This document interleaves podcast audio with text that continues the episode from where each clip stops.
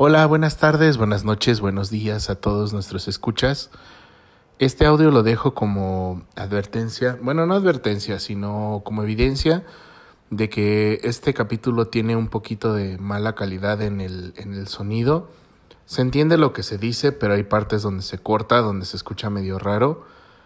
Eh, esto fue un, un experimento en el cual fueron parte ustedes y que van a ser parte, lo siento pero es para mejorar la calidad de nuestro programa. Eh, la sugerencia es, si usted va a grabar un audio o va a grabar una entrevista o ese tipo de cosas, no use Zoom y use mejor el Skype. Tiene mejores opciones de grabado y respeta la calidad muchísimo del audio. No es un promocional, no me está pagando nadie, pero es un buen consejo.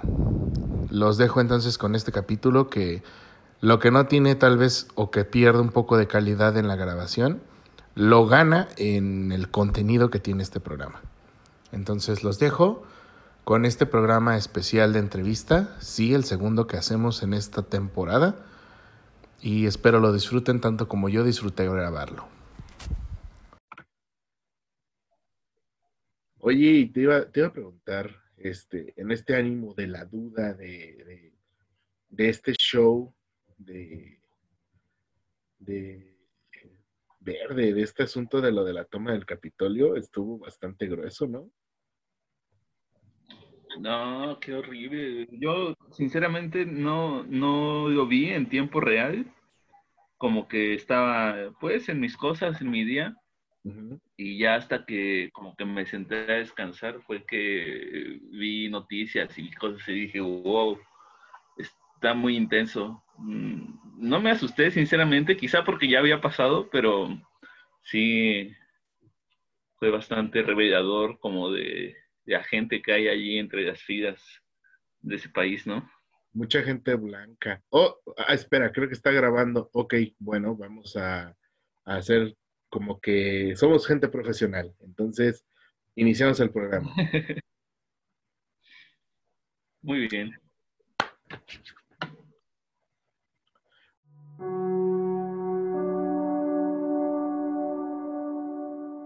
Hey, tú, sí tú, el que estás oyendo este mensaje. Hola y bienvenido al programa de la luz oscura, un espacio para el conocimiento, el mito, la magia, la cultura pop y quién sabe, tal vez algo de conciencia social o algún tema de actualidad. Te doy la bienvenida a este humilde programa, donde iremos de la mano tú y yo por este camino que es la realidad del mundo tangente o tal vez la no realidad del mundo no tan tangente, donde trataremos de descubrir el gran misterio que implica el universo. No te preocupes, no tienes que pagar peaje, no tienes que pagar nada, solamente cerrar los ojos y usar tu imaginación. Déjame guiarte por estos capítulos y espero que disfrutes el camino. Es muy divertido. Y aquí estamos, eternos, como siempre lo hemos sido.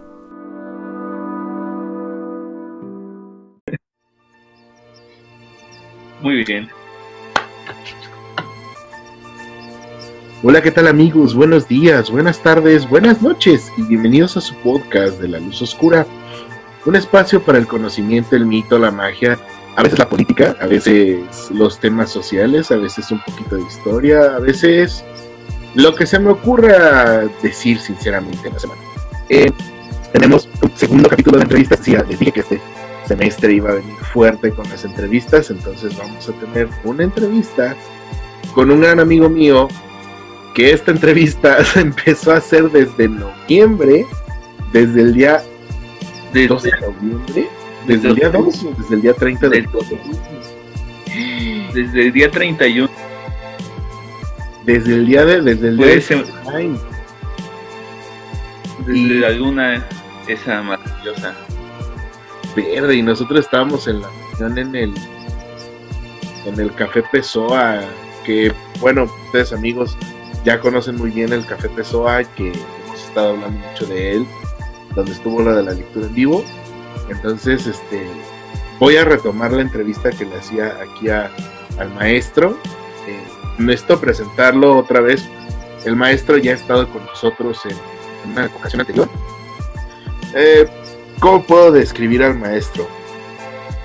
Una persona tremendamente culta, tremendamente con un sentido común maravilloso, crítico, una persona con una sensibilidad hacia el arte que pocas personas, en mi parecer y en mi vida, me han tocado tocar. Gran amigo, un gran colega. Este, él es escritor profesional, no como yo que nada más le juego a escribir porque, ah, mira, se me ocurrió una idea cagada, entonces la voy a escribir. No, él sí es escritor de verdad. Eh, aparte de ser escritor, de ser eh, una persona culta, ilustrada, es mago, igual que su servidor, es tarotista, tanto así que el primer episodio donde apareció propiamente Diego es el de. De los primeros capítulos que grabamos, en vivo lo grabamos y tiene una calidad bastante cuestionable. Algún día les prometo renderizar ese capítulo. Pero volvemos para profundizar un poco los temas que vienen a, colación de, nuestro, de de nuestros gustos, de nuestra pasión, que es la magia. Y bueno, ya fue mucho parloteo de mi parte. Este, quiero que él mismo les platique un poquito de, de él o, que nos dé sus impresiones de nuestro amigo, mi amigo personal, Diego Armando Alfaro Resendiz. ¿Qué onda, Ah, sí, yo. yo. estoy esperando a que llegue esa persona de la que estás diciendo tantas cosas, pero Ay, cálmese. Muchas gracias. Muchas gracias, muchas gracias por invitarme otra vez y por continuar con esta entrevista. Eh, y muchas gracias a los que nos estén escuchando, donde quiera que estén, a la hora que estén. Mm, pues, ¿qué te puedo decir? No sé, yo creo que uno siempre se miente sobre sí mismo. Mm, no, no me voy a cansar de decirlo. Entonces, pues no, no, no vamos a hablar tanto, ¿no? Sobre mí, sino, pues quizá algunos temas que nos apasionan, eh, alguna manera de centrarnos un poco más en cómo entrarle a la magia o qué cosas tenemos qué cosas tenemos que tener claras al momento de que queremos involucrarnos como en, este mundo, en este mundo pues oculto, ¿no? Que finalmente se conoce como ciencias ocultas. Por algo será. Y sobre todo los, los puntos comunes que hemos encontrado, que, que en mi muy sincera opinión, eh, Diego y yo tenemos una amistad muy padre porque tenemos situaciones similares en la vida. Por lo tanto, pues podemos tener un marco referencial bastante parecido en algunas cosas, muy diferente en otras, pero tenemos marcos referenciales muy, bueno, punto, muy parecidos, lo cual nos da una perspectiva en la cual nos podemos entender sobre algunas cosas. Hay otras cosas que me saca la vuelta el maestro, sinceramente. Entonces, este, pues nada, esta entrevista la, la empezamos con el ánimo de, de ese clima de, del Samhain, que era una época pues, relativamente mágica, una época relativamente, una fecha especial, porque pues ustedes saben que a niveles energéticos pues se manejan muchas cosas en esa luna llena. Este, hablábamos e indagábamos sobre este tipo de, de, hablar de fundamentos básicos para irnos a lo particular de la magia. Este, hay algunas cosas que tenemos por ahí que, platicamos que se quedaron ahí como ideas sueltas, pero que checándolo podemos concretarlo. Este, pero bueno, quisiera ver y quisiera que tú me dieras. Sé que es muy difícil, creo que es el tema más difícil de todo este asunto, pero me gustaría que trataras un poco de darnos un concepto de magia que sea cómodo para ti, no que sea el concepto, el concepto, sino un concepto que tú digas, ok, es un concepto con el que me siento cómodo y es un concepto con el que podemos asociar este estudio de las artes ocultas. Entonces, te escucho. Bueno, bueno, yo creo que una definición de la que yo me sentiría cómodo sobre la magia sería mm, un gran compendio, si se quiere, de conocimientos y prácticas ocultas que son una herramienta para eh, la construcción personal y se pueden llevar a lo colectivo, por supuesto. Mm, y que están por fuera de la capacidad de la razón. Ok. Eh, se tiene que llegar a ellas por medio de otras vías que son, si se quiere, un poco más complicadas. Claro, sin menospreciar a, el conocimiento y las ciencias que enarbolan la bandera de la razón, ¿no? Pero a grandes rasgos, eso es lo que me parece. Ah, ok. Este. Eso es una parte de lo que tenemos de concepto con magia. Bueno, Diego ya lo explicó un poco mejor que yo. Pero yo también agregaría un sustracto de, de una persona que no me cansaré de decir que hasta ya le dediqué un programa especial. Este, al bueno de Alan Moore. Este, y bueno, Moore con, su definición de lo que es propiamente la magia o lo que debe ser la magia, según él, ¿verdad? Porque según él, eh, el Estado debería ser anárquico y, todas las instituciones deberían desaparecer para el beneficio de toda la humanidad, pero pues bueno, de eso al, o sea, de ese, de ese, de ese trecho a lo que tenemos el día de hoy, pues falta un poco. Pero bueno, retomando la idea, Moore contempla también al mago como el creador. ¿El creador en qué sentido? Eh, vamos, el mago en sus acepciones como históricas que podemos ver desde un análisis como muy sobre la historia y sobre, sobre la antropología, el mago era el creador del mito a final de cuentas, ¿no? El mago era el, sacerdote y era el eh, podía ser el chamán o podía ser el mago, que el mago es el que crea el mito y el chamán es el operador técnico de. Entonces, dentro de la definición de mago que tiene, pues entran fácilmente los artistas, porque el artista crea de la nada. Tiene un concepto en su mente y lo materializa en su arte en escultura, en pintura, en música, en literatura, en poesía, lo lleva del mundo de las ideas al mundo material. Entonces, prácticamente todos los, artistas o la gente que crea también entran en la definición de mago, aunque ustedes no lo crean porque es el acto de materialización y uno de los objetivos de los, de los magos siempre es pasar o ver las leyes del mundo natural o hacer trampas a veces. Podríamos decir ese concepto muy chapucero. De decir, es que ustedes se brincan los pasos de...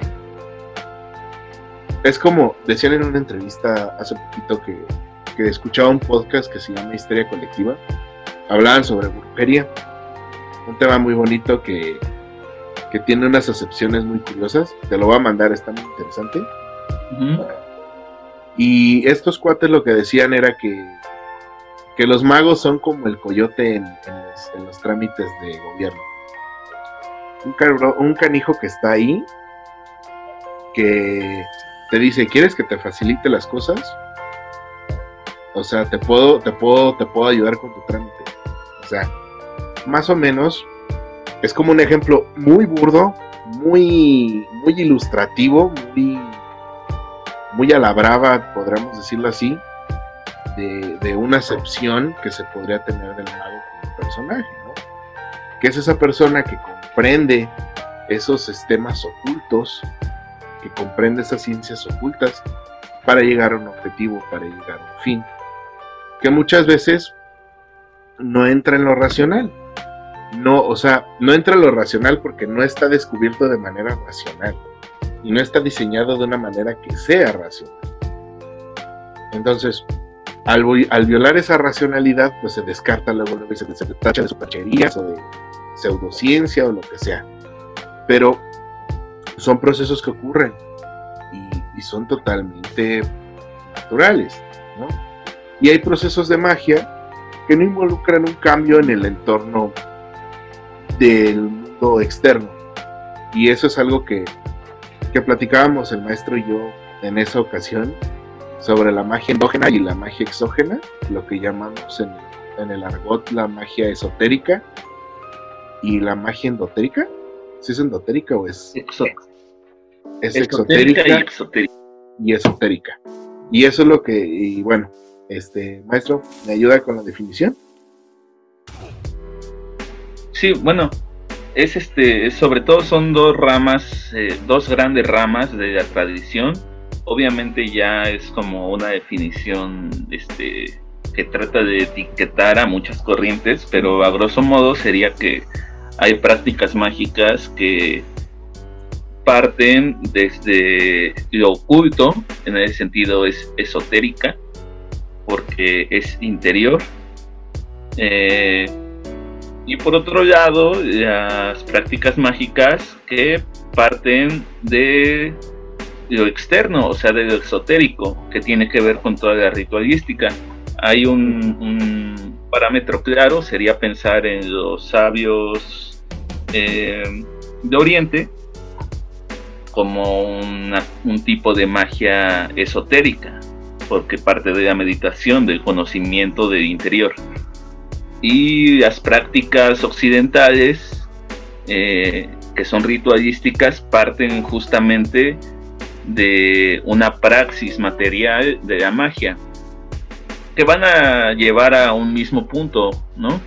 Pero eh, y que hay, digamos, una una diferenciación en, en, la práctica, ya sea de lo material a lo incorpóreo, digamos. básicamente esa es la, separación más grande es como muy visible, ¿no? Porque es, muy, muy occidental el rito inclusive, ¿no? Lo hemos, visto, o sea, no negamos que en Oriente haya, haya el rito y el ritual como parte de esta configuración de un proceso de la magia, porque lo podemos ver hasta en cosas muy comunes hoy en día, como los templos este, sintoístas, que prácticamente lo que implica ir a un templo sintoísta, aunque no sea sintoísta, es una interacción y un ritual con el lugar para poder lograr tu objetivo y para poder lograr lo que tú vayas a pedir a los espíritus, ¿no?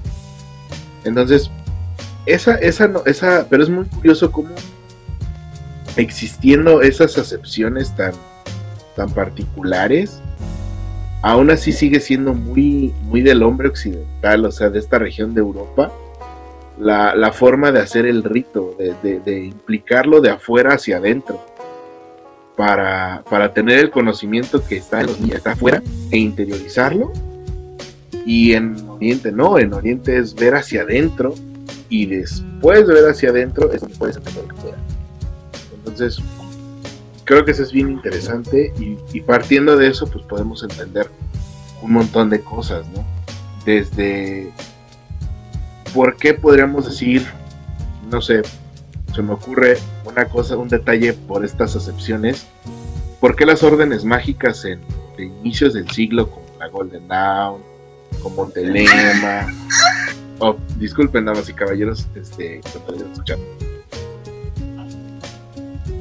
este, bueno, siguiendo con el tema. No, voy a, no me arrepiento de eso, es muy divertido escuchar buenas chinas en su computadora. Este. ah, Dios mío.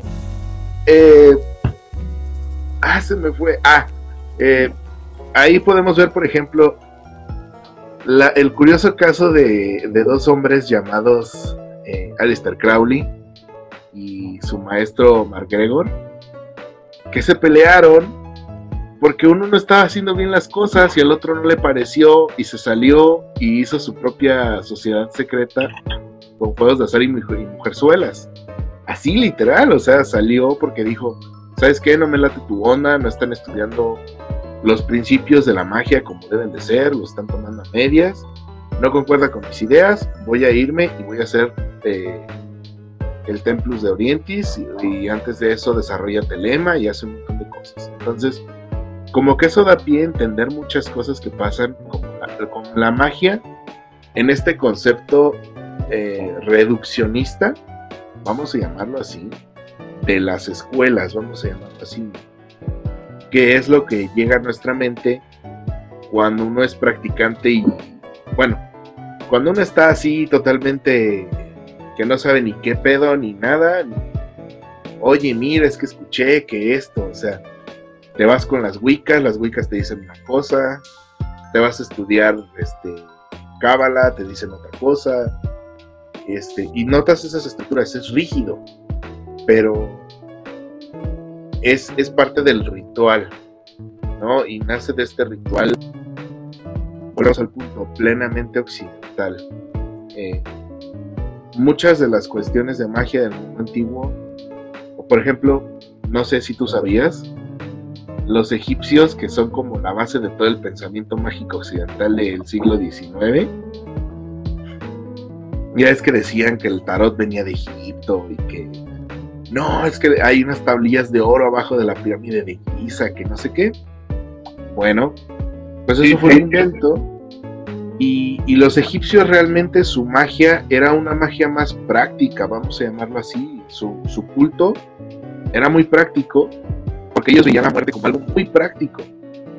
O sea, el recorrido que tiene el, alma de ir de punto A al punto del juicio, de ser pasada su, su, alma con una balanza y de ahí pasar a un punto B, o sea, era un camino que está bien detallado en la iconografía egipcia, pero era muy práctico, o sea, era un lugar donde tú sabías qué hacer de punto A, punto B, punto C y no tenía acepciones como este, más que asegurarse de que el, muerto no tuviera dificultades en el transcurso. Porque ellos habían creado pues esta idea de que era como, como si jugaras el juego de la oca. Así. Entonces es hasta periodos posteriores con los franceses, los ingleses que dicen, oye, un momento, o sea, entonces esto es literal. ¿Hay llaves para capturar a demonios? ¿Hay este tipo de cosas? Oye, tal vez el tarot venga de aquí, o sea, vamos, me, más o menos me entienden, ¿no? Resuelven primero un fin práctico y con la, distorsión, el cambio por esa apropiación, ¿cómo se mata así? Le da el traste al significado original. Entonces, eso es algo que entender muy claro para, para, para ustedes, amiguitos que están en casa.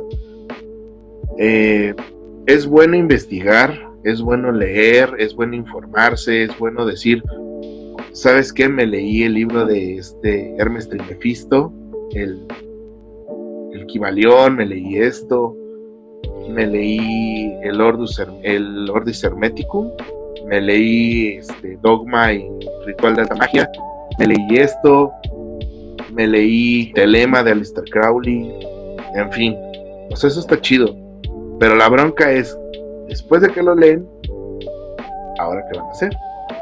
¿Se van a ir a una escuela? ¿Se van a casar con una idea? ¿Se van a ir al bosque y se van a desnudar en un equinoccio y van a decir, ¡ah, viva Gaia! ¿Por qué? Porque no lo sé, pero la gente blanca que está conmigo me dice que es chido. Entonces, eso es como el primer, una de las primeras cosas que, que yo quiero saber de Diego también ¿Cómo fue tu proceso en este mundo? ¿Cómo fue? ¿Qué te llamó? ¿Qué, te, qué dijiste? Mm, oye, eso sería interesante estudiar. O, ¿O era algo que ya existía dentro de ti? ¿O era una inquietud? ¿O es algo que se manifestó? Cuéntame.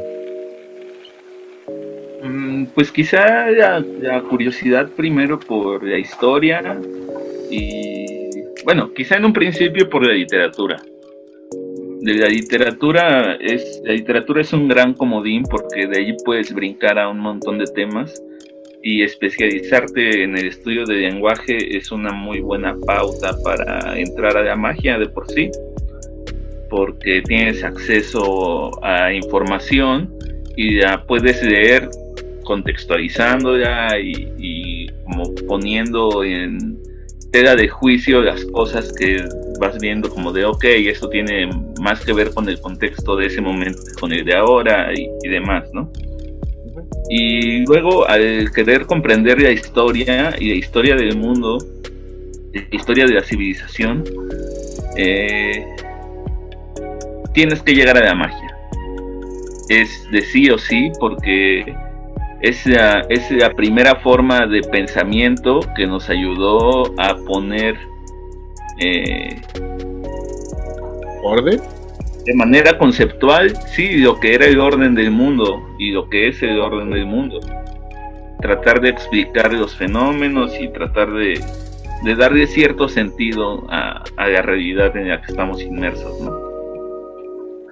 Y pues de allí vas investigando pues, cómo es que se pensaba, cuál era como el primer clase de pensamiento mágico, ¿no? El, sentido animista, ahí parten pues el chamanismo, el vudú, eh, bueno, el chamanismo es, eh, seguro lo saben, es este, no el chamanismo, sino en general las, las magias animistas son probablemente la primera magia de, la civilización.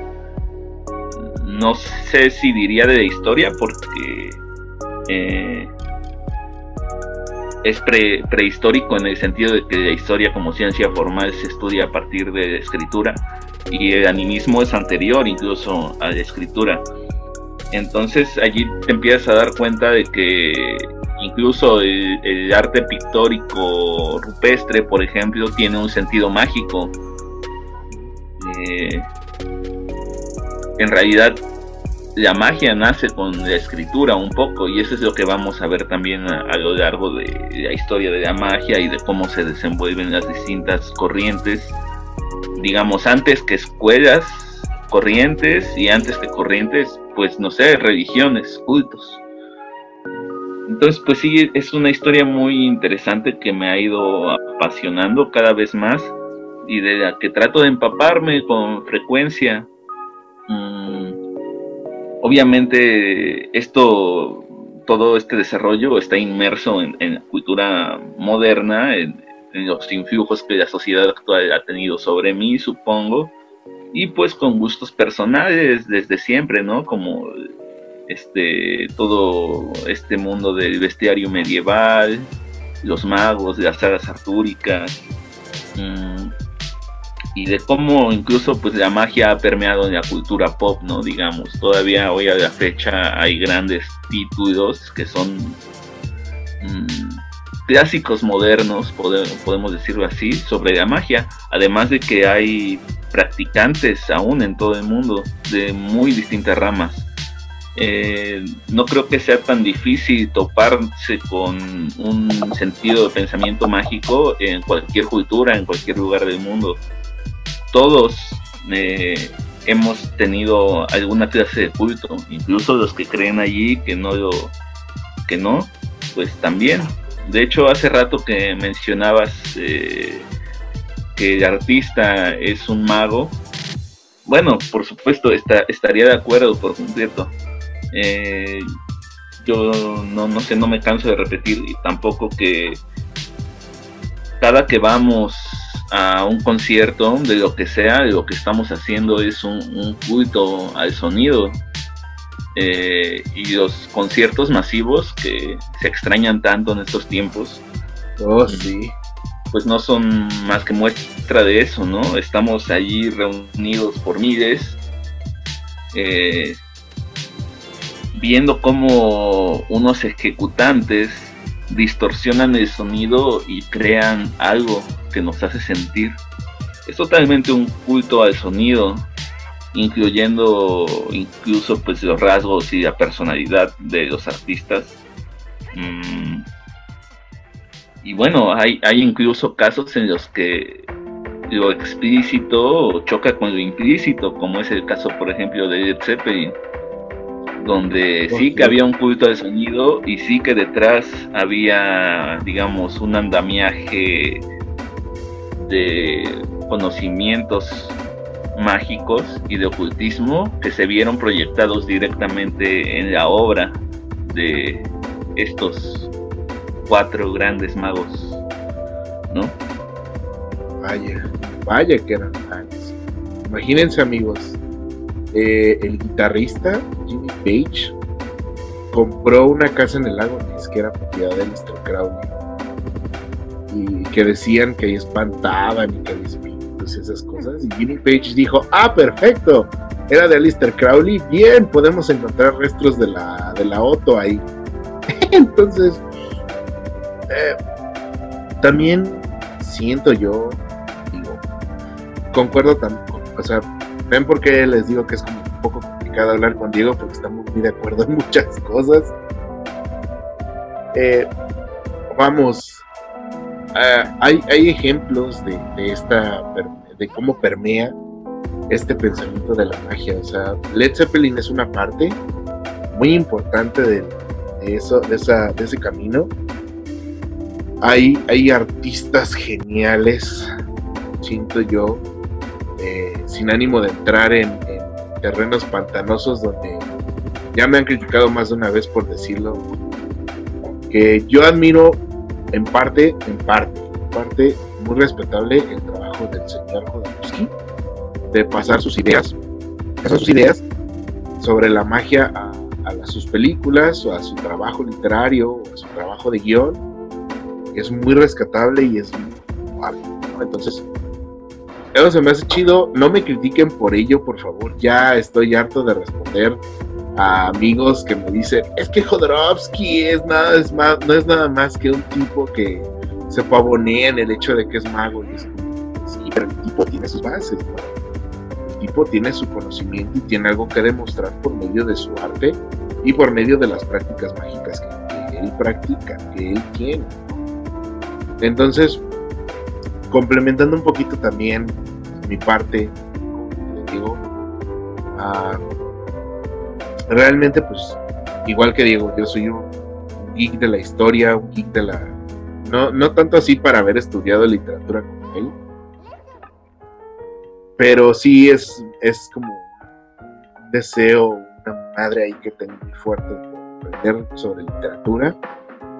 Este, eso me llevó, pues obviamente al proceso de decisión que tuve en mi vida para estudiar políticas, porque era como el área práctica que yo veía de, de la historia y del conocimiento y de esas cosas. Era como el área práctica que yo decía, ah, ok, soy bueno declamando, que ahí es un, campo donde Diego y yo somos, este, no les podemos decir que expertos, pero nos defendemos bastante bien declamando. Somos unas personas ávidas de gritarle a la gente poesía en la cara.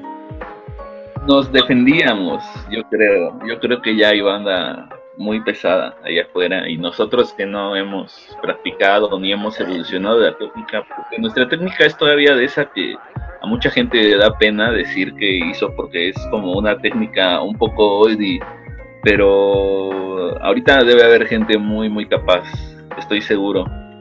Bueno, también es que no nos hemos puesto a practicar. Declamadores de allá afuera, por favor, no se retraigan, sigan con su sueño, no tienen nada de malo hay muchas otras prácticas ahora, hay otras escuelas, paréntesis, nada más.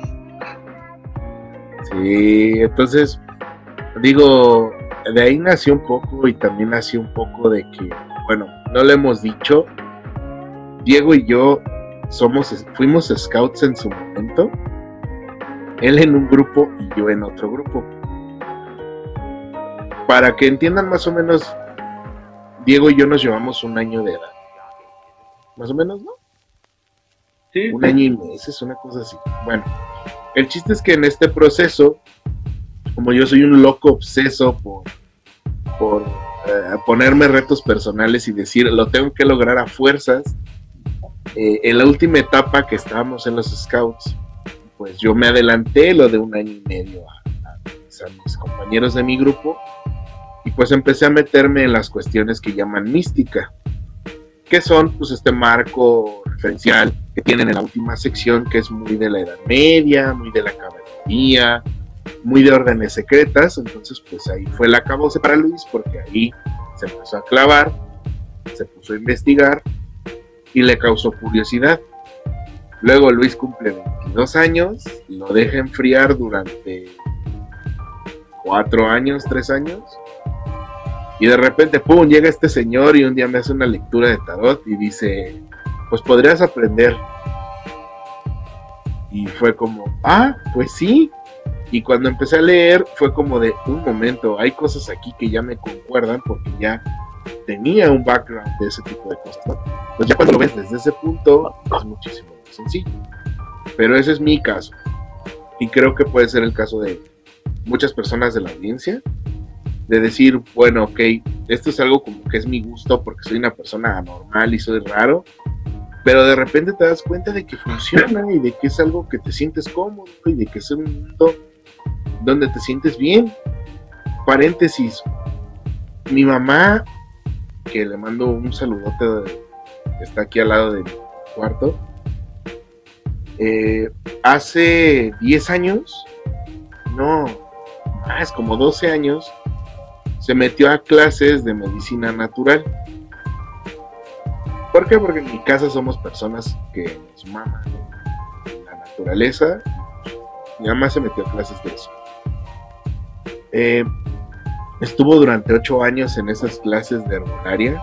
Entonces, pues la señora sabe un montón de herbolaria y sabe un montón de hierbas y sabe un montón de remedios y cuando yo empecé con esto, pues también me involucré con el proceso de herbolaria y ahora cuando en la casa es como de, ay, es que traigo un dolor de tal, es como, mira, aquí está el frasquito de la tal, tómate estas gotas. ¿Y tú cómo sabes? Ah, porque resulta que nos, nos gustó y pues es algo complementario y es algo que les puede pasar. No sé, tienen una abuela que le gusta plantar plantas y plantar plantas, ¿eh? Qué buen pleonasmo. Que les gusta, que les gustan las plantas acérquense a ella, ella va, o sea, no les va a decir de manera científica o, o hacia el puño de decir, es que las plantas funcionan así, pero les van a enseñar con su práctica y su experiencia cosas chidas, cosas chévere, ¿no? Entonces, esa es otra, esa es otra, esa es otra cosa que yo quiero que dejar un poco claro aquí, a menos que Diego me diga este, que es muy válido y todo, es que ah, ya después de aprender y este tipo de cosas que mencionábamos antes, pues hallar los puntos en similitud en tu vida y cosas para las que tienes talentos, te ayuda un montón, ¿no? O sea, dices, ok, soy un estudiante de contabilidad, soy contador. Y empiezas a estudiar magia, empiezas a estudiar energías, minerales, lo que tú quieras. Y de repente te das cuenta de que eres muy bueno para pintar en madera, ¿no? Entonces, eso te ayuda al proceso de la magia. ¿Por qué? Porque estás haciendo un proceso llamado gnosis, que es lo que llaman la Spare, con la teoría de la magia del caos, si no me equivoco. Estás aplicando un proceso de gnosis, que es concentrarte tanto en una tarea manual que tu mente se desvincula y empiezas y puedes hacer un proceso de meditación o un proceso asimilativo para atraer cosas que tú deseas. Entonces, la magia siempre tiene esa, esa, bonita, ese bonito camino que nos señala cosas que ya somos buenos, que tenemos habilidad, pero que están bien chidas porque también son magia. Entonces, más o menos por ahí va el camino de, de ese tipo de cosas. No tengan miedo también, o sea, muchas veces se dice, no sé si a ti te pasó, Diego, cuando empezamos a, empezaste a sumirte en este papel, para mí fue, fue muy raro porque fue como una situación de, salir al mundo y decir, sí, me gusta la magia y sí, me gusta lo de leer sobre estrellas y sí, me gusta hablar de minerales y qué les vale, ¿no? o sea, fue como un salir del closet para la sociedad, o sea, decir, ah, ese tipo se ve que es inteligente y es racional y de repente, ay, ¿qué creen? Hago tiradas de tarot, ¿cómo ven? Entonces, siento que es complicado, o sea, hay más libertad en muchos aspectos en cuanto al pensamiento en este momento, lo hemos notado, pero es un paso complicado asumirse dentro de la magia. ¿Tú cómo lo ves? Sí, pero yo pienso que es también por, claro, con, con, digamos, la pertinencia que viene al caso y con el temor de equivocarme. Pero yo creo que también es una consecuencia de, de lo que se proyecta que es la magia, de lo supuestamente superfluo que es. Eh, y también considerar que es una práctica parte de la vida moderna y de, conocimiento o, que se opone al conocimiento racional. Yo creo que ahí sí es muy importante puntualizar que para involucrarte,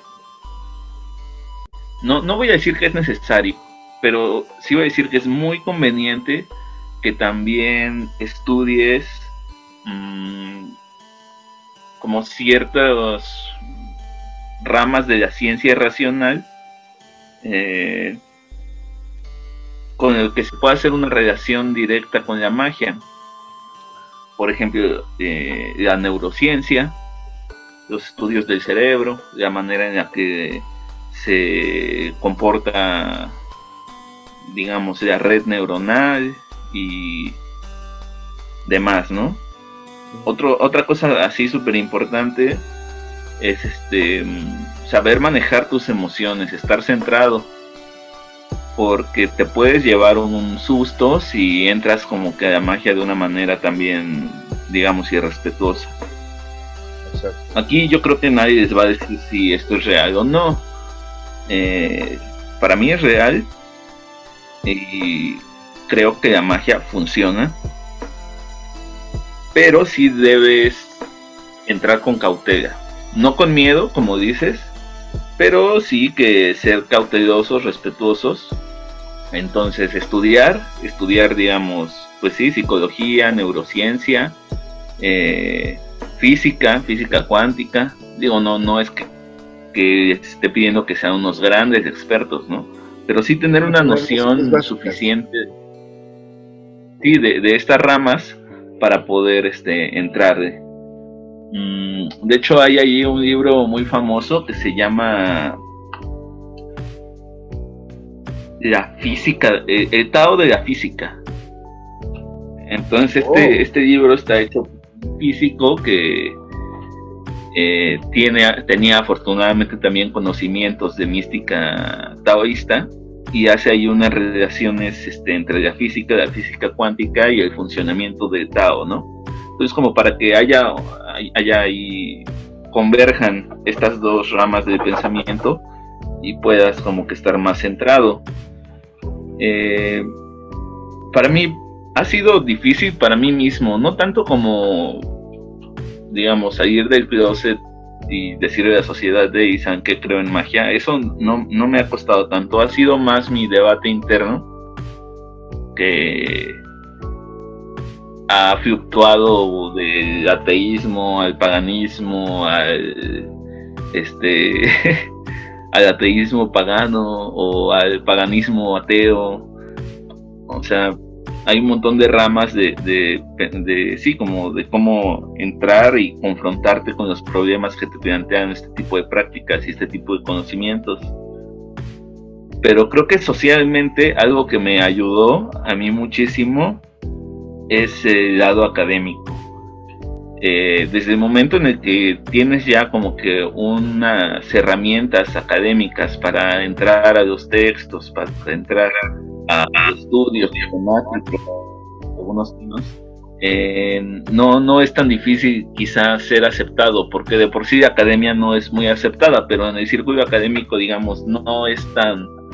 Obviamente sí hay gente que te mira raro y dice como de, mm, exacto, ¿no? Tú parecías inteligente porque estás hablando sobre el Tao. Y llegan así los, los freudianos duros y te recriminan que ya a Jung. Entonces sí, sí, obviamente hay ahí roces, pero no más de los que hay de por sí eh, como en el mundillo académico, ¿no? Entonces, como que entré con más seguridad en ese sentido. Mm, los scouts, como dices, también fueron un, paso, ¿no? Eh, en, el grupo de personas con el que nos relacionábamos en ese momento, eh, tenían como que asimilados este tipo de misticismos, de ritualística y de pensamientos, ¿no? Como así como guías filosóficas de comportamiento y demás. Sin mencionar que Baden-Powell, o bueno, el Sir Robert Stevenson, eh, hombre blanco, heterosexual, británico, este héroe de guerra por defender una ciudad de los holandeses. Sí, todo muy victoriano, todo muy, muy, muy blanco de, de aquella época. Nuestro querido Baden Powell. Y maestro masón. Ah, cierto. O sea, miren, todavía más blanco y más británico, si se puede, de inicios de siglo. Sí, sí, sí, o sea, aquí estamos hablando de una persona que, bueno, es cuestionable, ¿no? De hecho, como todo, o sea, no, no está mal poner entre de juicio los valores que allí se trataban de difundir. Pero, bueno, esa es otra historia. Sí, claro. El, punto es que quizá por esos motivos es que no, no me fue tan difícil como que exhibirme en ese sentido, ¿no? Mm, yo creo que mis amistades cercanas, mi familia saben que me interesan estos temas. Eh, quizá no saben qué tan avanzado voy a nivel práctico, pero por lo menos saben que podemos platicar de esto sin ningún problema o todo bien, ¿no? y sobre todo que no hay un tabú en medio, o sea, siendo completamente francos, yo tengo un problema muy grande con, con la parte de mi familia que no es la que vive en mi casa por mis prácticas, o sea, y no por el hecho de que sea como algo racional de decir, no, mira, este, yo veo que esta práctica no es adecuada o no lo estás llevando. No, sencillamente se van desde el uso y costumbre de, es que eso no debes hacerlo porque es del diablo y eso va en contra de la iglesia. Y es como, ay señora, si yo me destapé ateo a los 12 años y en mi casa no me dijeron nada, pero mira, esto es un fiel testimonio de que, amiguitos, si tú estás en secundaria y te metieron en una secundaria católica en contra de tu voluntad, la puedes amar y puedes declamar un, poema ateo en frente de toda la iglesia, de toda tu escuela católica. Lo puedes hacer. Nosotros somos el vivo ejemplo de eso. y de decirles que no nos vamos a extrañar. Uy, no, y, y, de que cuando hicieron la misa de fin de curso, uno se la pasó en la chorcha hasta atrás de la iglesia. Ah, qué divertido. Qué buenos tiempos. Sí, bueno. De, alguna manera, o sea, también el, conocimiento del ritual cristiano católico también te acerca al misticismo, ¿no? O sea, no dejan de ser los brujos de su religión esos señores y, y las sacerdotisas. Deberían ser sacerdotisas, yo no sé por qué.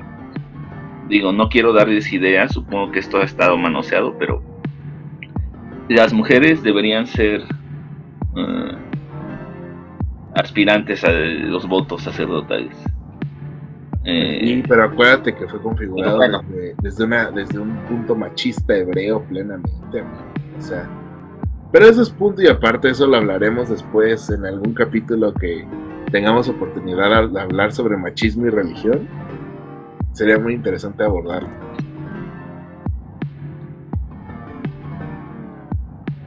Porque si se dan cuenta, los cultos monoteístas derivados del, del, de este culto cristiano le dan en la torre a la mujer. O sea, de pasar de ser los pueblos matriarcales que, que se hablan en la antropología de que eran los pueblos originarios, se volvieron sociedades patriarcales a partir del monoteísmo.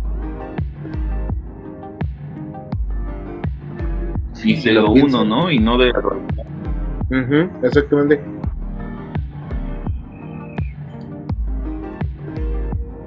Sí, yo también estoy de acuerdo de que debería de haber esa libertad de que hubiera sacerdotisas. Y serían más chidas que los sacerdotes. Por lo menos no tocarían niños. Eso estaría bien chido.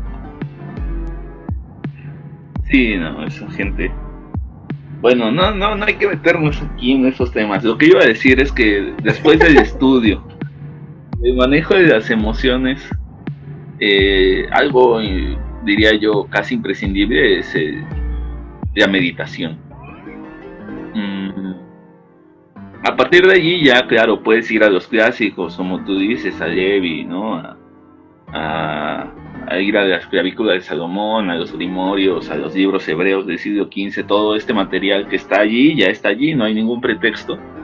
Que también ese es el, problema, quizá no, no problema, más bien es, digamos, uno de los obstáculos, es que hay tanta información que es difícil como que centrarse en un estudio, ¿no? Y ahorita los niveles de concentración de la sociedad son muy muy bajos, casi nulos. Entonces es muy difícil que una persona se siente eh, y se concentre en tratar de descifrar como pues, los enigmas de un texto que se escribió hace 500 años, ¿no? Contextualizar el lenguaje, entender cómo, eh, pues qué, qué palabras se utilizaban en ese momento. Mm, y a partir de allí, claro, o sea, avanzar en, en esta clase de conocimientos hasta las prácticas actuales, que supongo que también veremos, ¿no? Más adelante. Claro, claro. Vamos a hacer el corte porque ya saben que el Zoom es caro y que uno es pobre, por excelencia. Entonces vamos a hacer un pequeño corte que usted va a notar en casita. Y volvimos después de estos cortes promocionales que no promocionan nada. Tal vez lo que les estemos vendiendo es que fumen. O tal vez no. O tal vez vapen. O tal vez fumen hierba madre. No lo sé, hagan lo que quieran. Este, bueno, después, después de, este, de este corte que tuvimos, estábamos hablando sobre Baden Powell como un hombre blanco, británico, masón, charala, charala, charala, con estos valores que le imprime al movimiento Scout y, y cómo, esa configuración de eso que, es este cuate que trae em, permea al, grupo que es esta sección mayor que, que hablábamos hace ratito. Quisiera profundizar un poco en esto porque es un marco bastante chido y fue un marco bastante digo, a mí me presentó un aprendizaje nuevo por la concepción que, por lo que a ustedes les pasó en su, en su clan, digo, en el caso de mi clan, en el caso de mi grupo en el que pertenezco, pues es un grupo que ya tiene 30 años, 40 años con la misma mística, se le llama, la misma manera de hacer las cosas, ¿no? De que te ponen a prueba, te ponen a hacer cierto tipo de cosas y te vas ganando tu lugar de cierta manera. Entonces, pues es algo que ya está establecido, que tienes que aprender de base, que tienes que aprender de cajón en mi caso, pues fue presentar pruebas, presentar evidencias, este, tener un marco de pruebas, así como si quieres ser digno, vas a tener que cargar las mochilas de todo el campamento o comprar todas las cocas de los güeyes que ya tienen sus insignias en tal lugar. Y, y fue aprender esa parte de la mística que les mencionaba, que es muy propia de cada grupo que era muy de tradición medieval de, la caballería, de las órdenes cruzadas. Entonces, pues aprendí un poco sobre esa parte, aprendí también mucho sobre ese pensamiento que se tenía en torno al, al, honor y ese tipo de valores que son como los que inculcan en esa parte. Pero en mi caso, al agarrar esto, o sea, o ponerme así en las pruebas tan chavito, lo que ocasioné fue de manera positiva de que mis amigos que yo tenía en el otro grupo, en el grupo donde, donde estaba Diego, que eran pues, poquitos y eran un grupo pues, recién creado, no tenían esa tradición como nosotros, o sea, en el, en el concepto de tiempo, no en el concepto de que no tuvieran como el interés ni la tradición ni nada. Al contrario, lo que crearon de ahí, ahora que lo veo en perspectiva de, mi vida ahora, pues está muy cabrón, güey. O sea, lograron meter, hacer una mística de un grupo, de un clan, sobre el caos, sobre la magia del caos. Entonces, tal vez si ustedes no conocen el concepto del caos, ¿quién mejor para explicar el caos que el maestro? Y, tengo unas preguntillas por ahí sobre, sobre todo de cómo fue el, el proceso de la idea de decir, oigan, ¿saben qué? Esto nos agrada, esto nos identifica, vamos a tomarlo y vamos a tomar estas ideas que son como algo representativo de nosotros. Y eso es lo que yo quisiera saber en, este punto. Entonces, pues maestro. Bueno, no sé, por supuesto yo no, no, no tengo las respuestas del caos. No, yo creo que nadie. Porque justo en eso, en eso subyace como su integración de lo que está hecho es justamente de de lo inaprensible que es, ¿no? Pero sí que hay una búsqueda y en ese sentido creo que se parece un poco a la utopía o a la distopía si se quiere. Mm, porque el caos te permite llevar una búsqueda y en términos mágicos pues te lleva a la comprensión del absoluto, ¿no? Eh, ahorita que hablabas de, de los planes y de todo esto, recordé, como, como bien mencionabas, que en tu grupo había una tradición ya de, muchos años y en efecto nosotros tuvimos la oportunidad de crear la nuestra desde cero. Eh, desde todas las ramas, excepto de la manada, eh, o sea, a partir de Tropa, esas tres últimas secciones, dimos como que una pauta de... Mm, y ahora que lo pienso, es como una gradatio, ¿no? Porque empezamos con algo totémico, que era los animales. Luego ya propiamente una mística más ritualizada, como fue de egipcia en Mat. Y luego ya por fin algo más pulido en el sentido de siglo XVIII, XIX, como fue la masonería y, los grupos escultistas, ¿no? Entonces sí, sí me parece que hay una, una gradación, una gradatio respecto a cómo nosotros configuramos nuestra mística. Y fue muy interesante llegar a la noción de el caos es un orden por descifrarse, porque en realidad daba la sensación de que allí comenzaba el camino, ¿no? Y es así, en el momento en el que llegas a la última sección, es, allí donde das el salto, el vuelo, y, das entrada al caos, por supuesto. Mm, y me acordé que uno de los requisitos, digamos, para...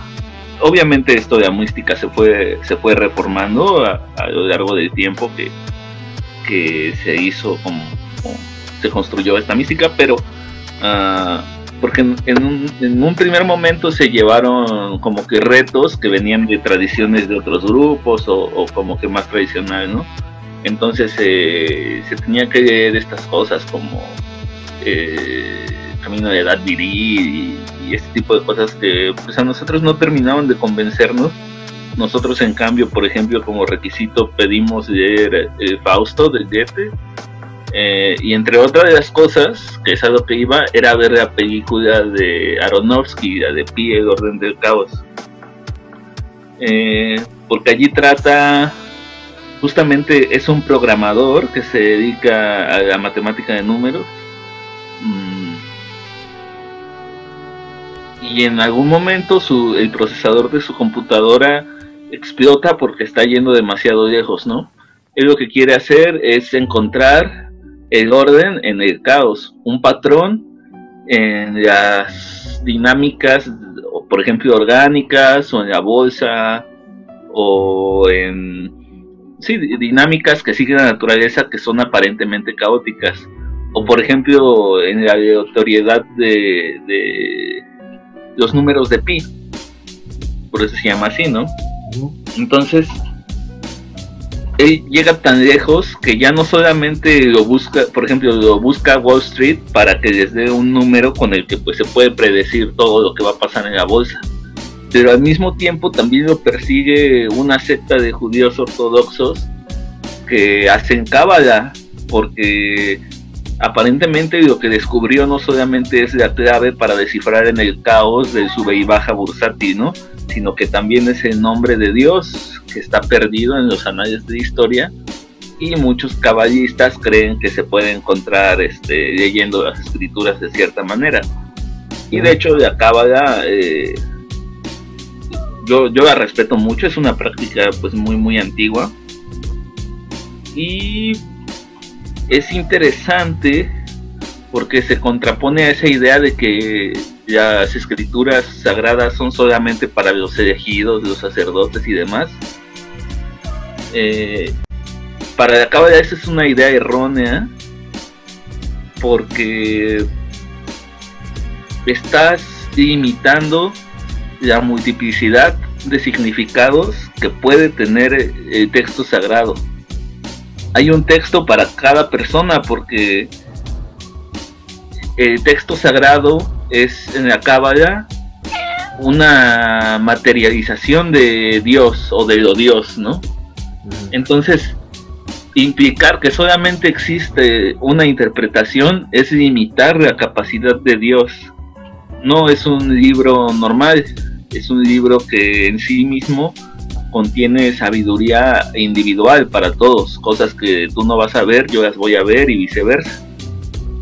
Entonces, eso me parecía muy muy interesante porque a partir de ver esa película, que si no la han visto, véanla, es un clásico, mm, es que empiezas a explorar todos esos territorios, ya, ya no solo te quedas como pues en la película, ¿no? Que es, o en el título, sino que aparte de que la película está muy bien realizada y los efectos, y ahí es donde se exploran por primera vez los lenguajes cinematográficos que va a tener Darren Aronofsky en su carrera, mm, pues sí te arroja temas allí un poquillo más complejos. Allí también, por ejemplo, vi por primera vez el juego de Go. Mm. Ah, el que es chino, ¿no? Bueno, del sudeste, que es el de las el que es como el ajedrez, pero no tiene figuras. Sí, y bueno, es, es más un juego de invasión. Hay unas reglas muy simples en las que tú puedes formar bloques de piezas siempre y cuando no te corten las entradas y dependiendo de ciertas jugadas te comes un bloque entero o una línea. Mm, es muy muy interesante. Y puede ser eterno el juego, ¿eh? eso, eso se lo podemos decir también yo he visto torneos de Go que han durado años inclusive, ¿eh? entonces es un juego muy interesante. Sí, y se puede ir dando la vuelta y de regreso, cosa que en el ajedrez a lo mejor no se puede, porque por más que te tardes, eventualmente habrá piezas que irán cayendo o alguien se rendirá. En el Go también te puedes rendir, pero le puedes dar la vuelta al oponente en una jugada, ¿no? Astuta o algo así y recuperar espacio. Es muy, muy interesante. Y claro, o sea, en ese momento no lo asimilas todo por completo. Quizás no pasa más de anécdota o de disfrute de la película, pero con el tiempo vas reflexionando esos temas y te vas encontrando similitud con estudios ya un poco más serios o más puntuales eh, que hablan de lo mismo, ¿no? Exacto. Y eso es bien interesante, digo. A ustedes les tocó la oportunidad de, tomar esas, esas ideas y materializarlas en algo que querían. Eso y siento yo que tiene más valor que continuar una tradición Aquí mis amigos que me escuchan en, San Luis o en el norte me van a matar. Pero creo que ahí radica mucho del interés que, tu, que, hay para, para, seguir dentro de, esto, porque es complicado. O sea, Le estás pidiendo a un chico de 22 años, de 21 años, de 20 años, que se inviscuya en un proceso de, de autodescubrimiento y de que ese autodescubrimiento le ayude a un desarrollo para con la sociedad, para ayudar a lo social. Que ese es al final el objetivo que tienen los scouts, que seas una persona como muy íntegra en ciertos valores, pero que también tengas este, la capacidad individual y que aparte de eso tengas un sentido del servicio. Y eso está chido. Entonces, lo que, lo que ustedes tuvieron esa oportunidad de llevarlo desde ahí, a mí siempre se me hizo bien interesante. Digo, en mi parte como, como amigo que pude ver el proceso más de cerca que los demás, que ustedes me permitieron entrar ahí, no intervenir, pero sí orientar un poco conforme a lo que pues es lo que requieren a nivel institucional, porque al final de cuentas pues estábamos dentro de una organización civil y hay como cosas que se deben llevar, pero eh, fue muy bien llevado. Y, y, eso está chido porque ahora en retrospectiva, digo, ya han pasado cinco años de eso o más, y ahora lo entiendes, ¿no? Digo, yo no tuve una mala experiencia con, con, mi grupo, la agradecí y fui muy feliz y tanto así que si ustedes vienen a mi casa es como una contradicción gigante porque tengo mandalas, tengo cosas así como muy espirituales, pero también tengo un juego de espadas en una pared. Entonces es como loquísimo porque es como, ay, pero no este cuate es muy pacífico, no es muy, es como, pues sí, pero también eso es una parte integral de mi vida y fue algo que me marcó y es algo, son símbolos a final de cuentas, amigos, recuérdenlo, son todos símbolos. Y los símbolos son lo que nos llevan al conocimiento del lenguaje y todo ese tipo de cosas. Entonces, el uso de los símbolos, pues siempre va a estar ahí. Y, bueno, ¿quién mejor para hablar de, ese tipo de cosas que, Diego, ¿no? A final de cuentas, lo hablábamos en el capítulo de Tarot todo el, sistema del tarot es un sistema de símbolos, de ideas, de arquetipos, que conjugados de cierta manera configuran lo que es el uso del tarot como terapia, como sistema predictorio y, todas esas cosas, ¿no?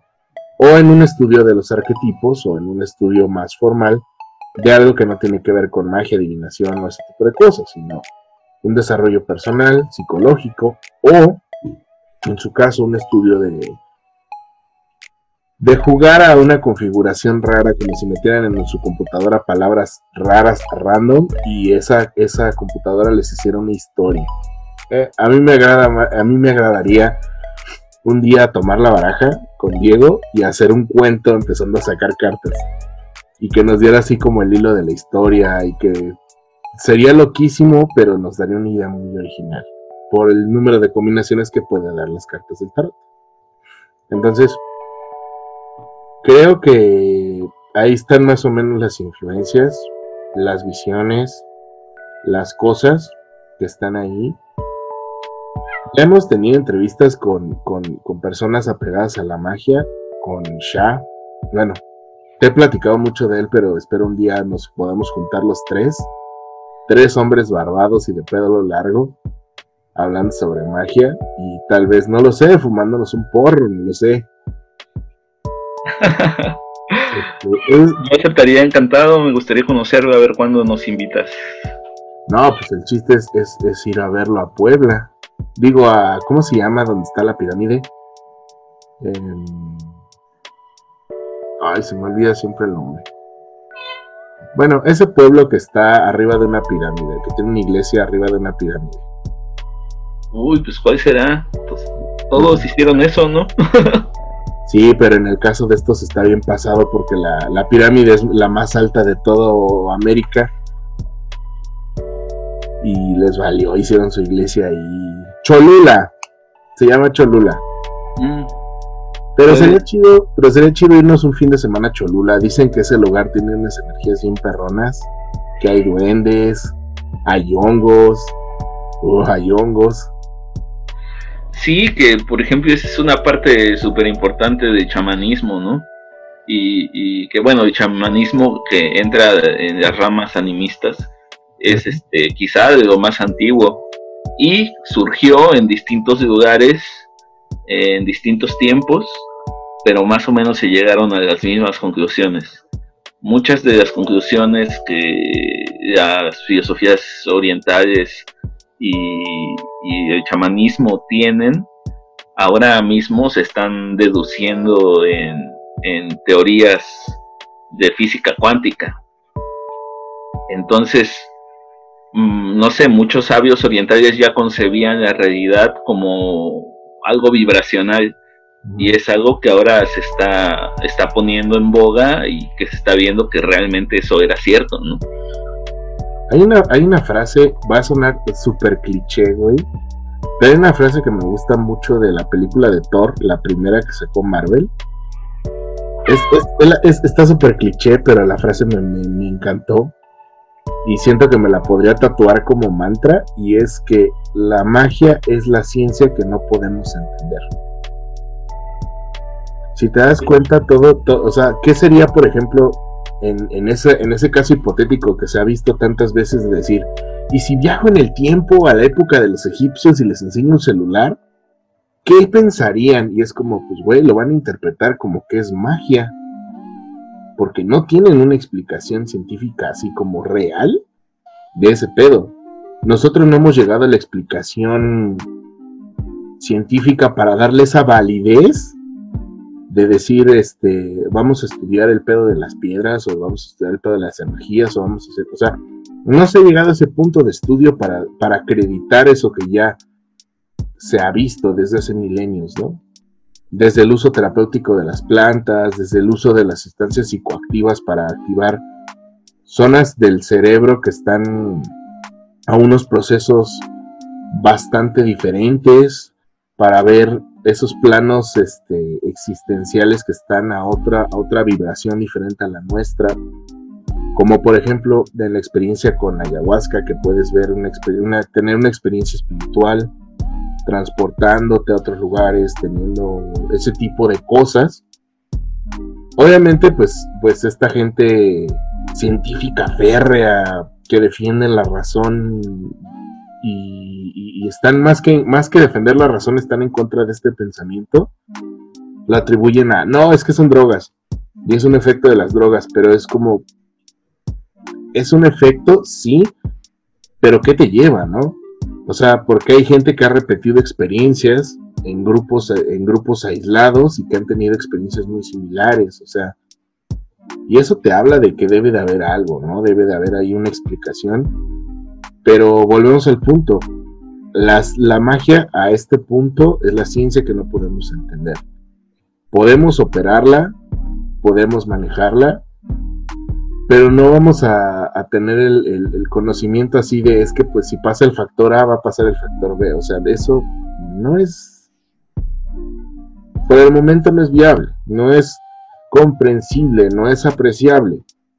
Pero en este entendido de la, de la magia como, como este bendito sistema que tenemos, estos benditos sistemas, pues lleva unos conocimientos bastante interesantes. Y al conocimiento, volviendo al punto que retomaba Diego hace ratito, de empezar desde lo interno hacia lo externo. ¿No? Si estoy yo bien y, y bueno, no bien porque bien es un concepto muy abstracto, si uno encuentra el balance y está como en ese proceso de meditación, de estar en paz, de estar en ese proceso de gnosis, no, no perpetuo, sino constante, ahí es donde puedes empezar a manifestar lo que es la magia en sí, cambiar a tu alrededor. Y bueno, este creo que el programa va a quedar un poquito largo esta vez eso me da un chingo de gusto. Y más porque digo, vale la pena aquí con el maestro, que el maestro pues es todo un gurú, todo un maestro. Este, ya lo deben de escuchar con lo que hace de poesía. No, no, no, se quedan bárbaros. Algo, algo, que, algo que, que lo que quiera cerrar el programa, maestro. No, pues tantas cosas de las que hablar, ¿no? O sea, yo creo que ya si, si, nos queremos poner como que un poco más serios después, sí sería tratar como de recapitular qué tipos de magia hay, como qué periodos, en qué periodos se desarrollaron, eh, hablar como de las, de las tendencias neo, ¿no? Mm, y sobre todo como para identificar unas de otras. A veces es como confuso para, para la gente, para cualquiera, ¿no? Eh, como identificar, por ejemplo, que tienen que ver las runas modernas con el pensamiento mágico de, del siglo XI, ¿no? Que realmente no es mucho, pero sí hay una magia nórdica que de hecho la mitología nórdica es como la última de las grandes épicas clásicas y es también la que aglutina a, todas las anteriores, ¿no? De Roma hacia atrás.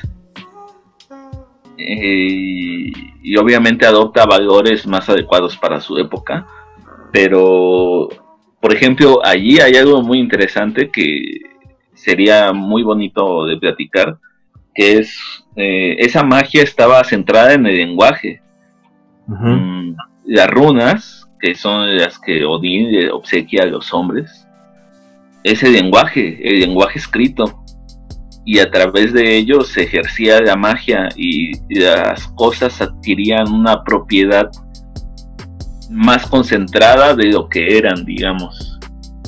Entonces tú tenías una taza o un cuenco y con runas le ponías cuenco. Para que el cuenco fuera más cuenco que nada, ¿no? Y allí pues ya toma importancia el mundo de los signos, de los símbolos y de cómo eso permea en el subconsciente, que en gran medida es uno de los espacios en los que opera la magia en el subconsciente. Para mayor ejemplo, los sigilos, ¿no? que, que, la creación de un sigilo, pues al final de cuentas es la creación de un símbolo que se queda en tu, subconsciente y así opera. Sí, digamos, esa es, un, es una concepción moderna de la magia rúnica tradicional, podría decir. También estaría bueno hablar de Wiccas, digo, quiero mucho a las Wiccas, tienen cosas muy padres, bailan en círculos con flores y le cantan a la diosa, pero entiéndanlo amigas, su religión o su culto, que ustedes dicen que no es culto, pero sí es culto, tiene 60 años, no, como 70, ¿no? Porque fue en los 60. Sí, digo, hay raíces un poco más eh, anteriores, pero... Sí, sí, sí, viene desde los de las prácticas celtas pero pues es una, es una reconstrucción histórica a partir de, estudios de la Golden Dawn, de estudios posteriores, de ese acoplamiento y precisamente en los 60 con ese empoderamiento femenino, con la venida del movimiento hippie, es donde se hace la apropiación y se crea esto, esta corriente Wicca. Que pues si nos vamos literalmente a lo, a lo clásico, pues sería muy diferente, ¿no? Entonces, creo que vamos, voy a, voy a tener aquí seguido a Diego. Tal vez nos escuchan mejor porque lo voy a invitar a que venga acá a grabar al, estudio. Hoy al estudio.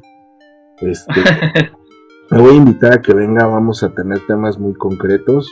Quería tener esta plática un poquito informal con él para abrir este espacio, ¿no? Y después, quién sabe, podemos juntarnos fumar de nuestras pipas como los, como los señores magos que somos. y que, dicen por ahí, ¿no? parece chiste, pero es anécdota.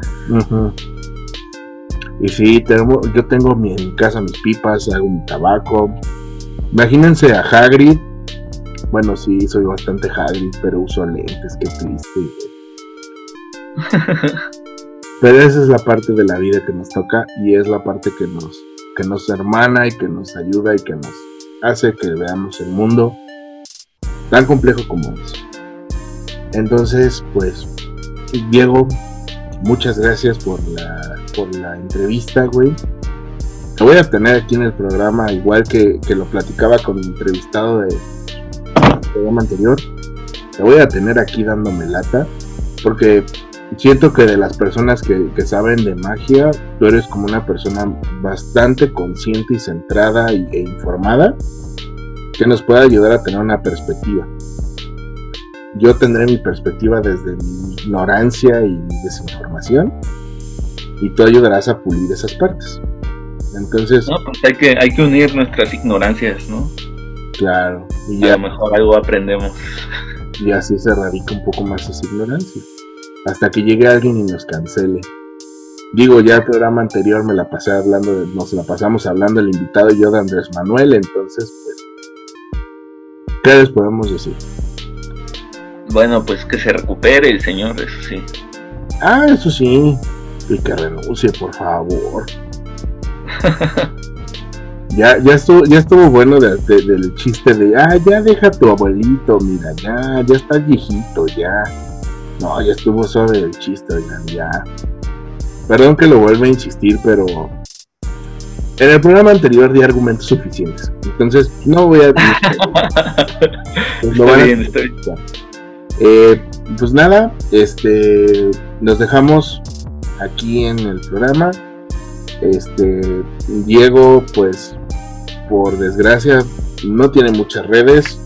Pero le pueden mandar un correo y pueden mandarle sus dudas. Entonces, algún correo de contacto, digo, porque digo, de Instagram, pues no tiene su página, por desgracia. Pero por correo le pueden mandar un correo de, oye, me interesó lo que dijiste, ta, ta, ta. Mm, a ver, a ver, ¿qué correo? No lo sé, no lo sé. Eh, pueden escribirme a clavoscuro.gmail.com Clavo como un clavo de hierro normal y con la misma O de clavo oscuro. Así, clavoscuro.gmail y bueno, quizá probablemente haga un correo especial para estas cosas, pero y lo más seguro es que este termine eliminado. Pero bueno, más allá de eso, pronto les actualizaremos en ese sentido. Va, me late. Este, nada, llegamos a la conclusión del programa. Les agradezco mucho, le agradezco mucho a Diego que estuviera conmigo esta hora y cacho. Eh, creo, déjenme ver, aquí tengo mi calendario aquí al lado de mí. El día 20 de febrero vamos a estar otra vez con consultas. Entonces, el 20 y 21 van a ser días de consulta. Este, van a recibirse las preguntas, ya saben sus reglas, todo. Este, si veo mucho apoyo en este, en este, en este podcast, ya voy a empezar con dinámicas de podcast este, pretenciosos. Voy a traer al maestro para que nos ayude a hacer las lecturas. Pero si veo apoyo de este capítulo, si no, no voy a traer. ¿Por qué? Porque son gandallas, luego me los cacho. Entonces, muchas gracias por escucharnos. Nos escuchamos la próxima semana. Recuerden, el sábado a las 9 de la mañana ya está el capítulo arriba. Entonces, cuídense mucho y nos vemos la próxima semana. Muchas gracias, hermano. Bye. Chao, cuídate.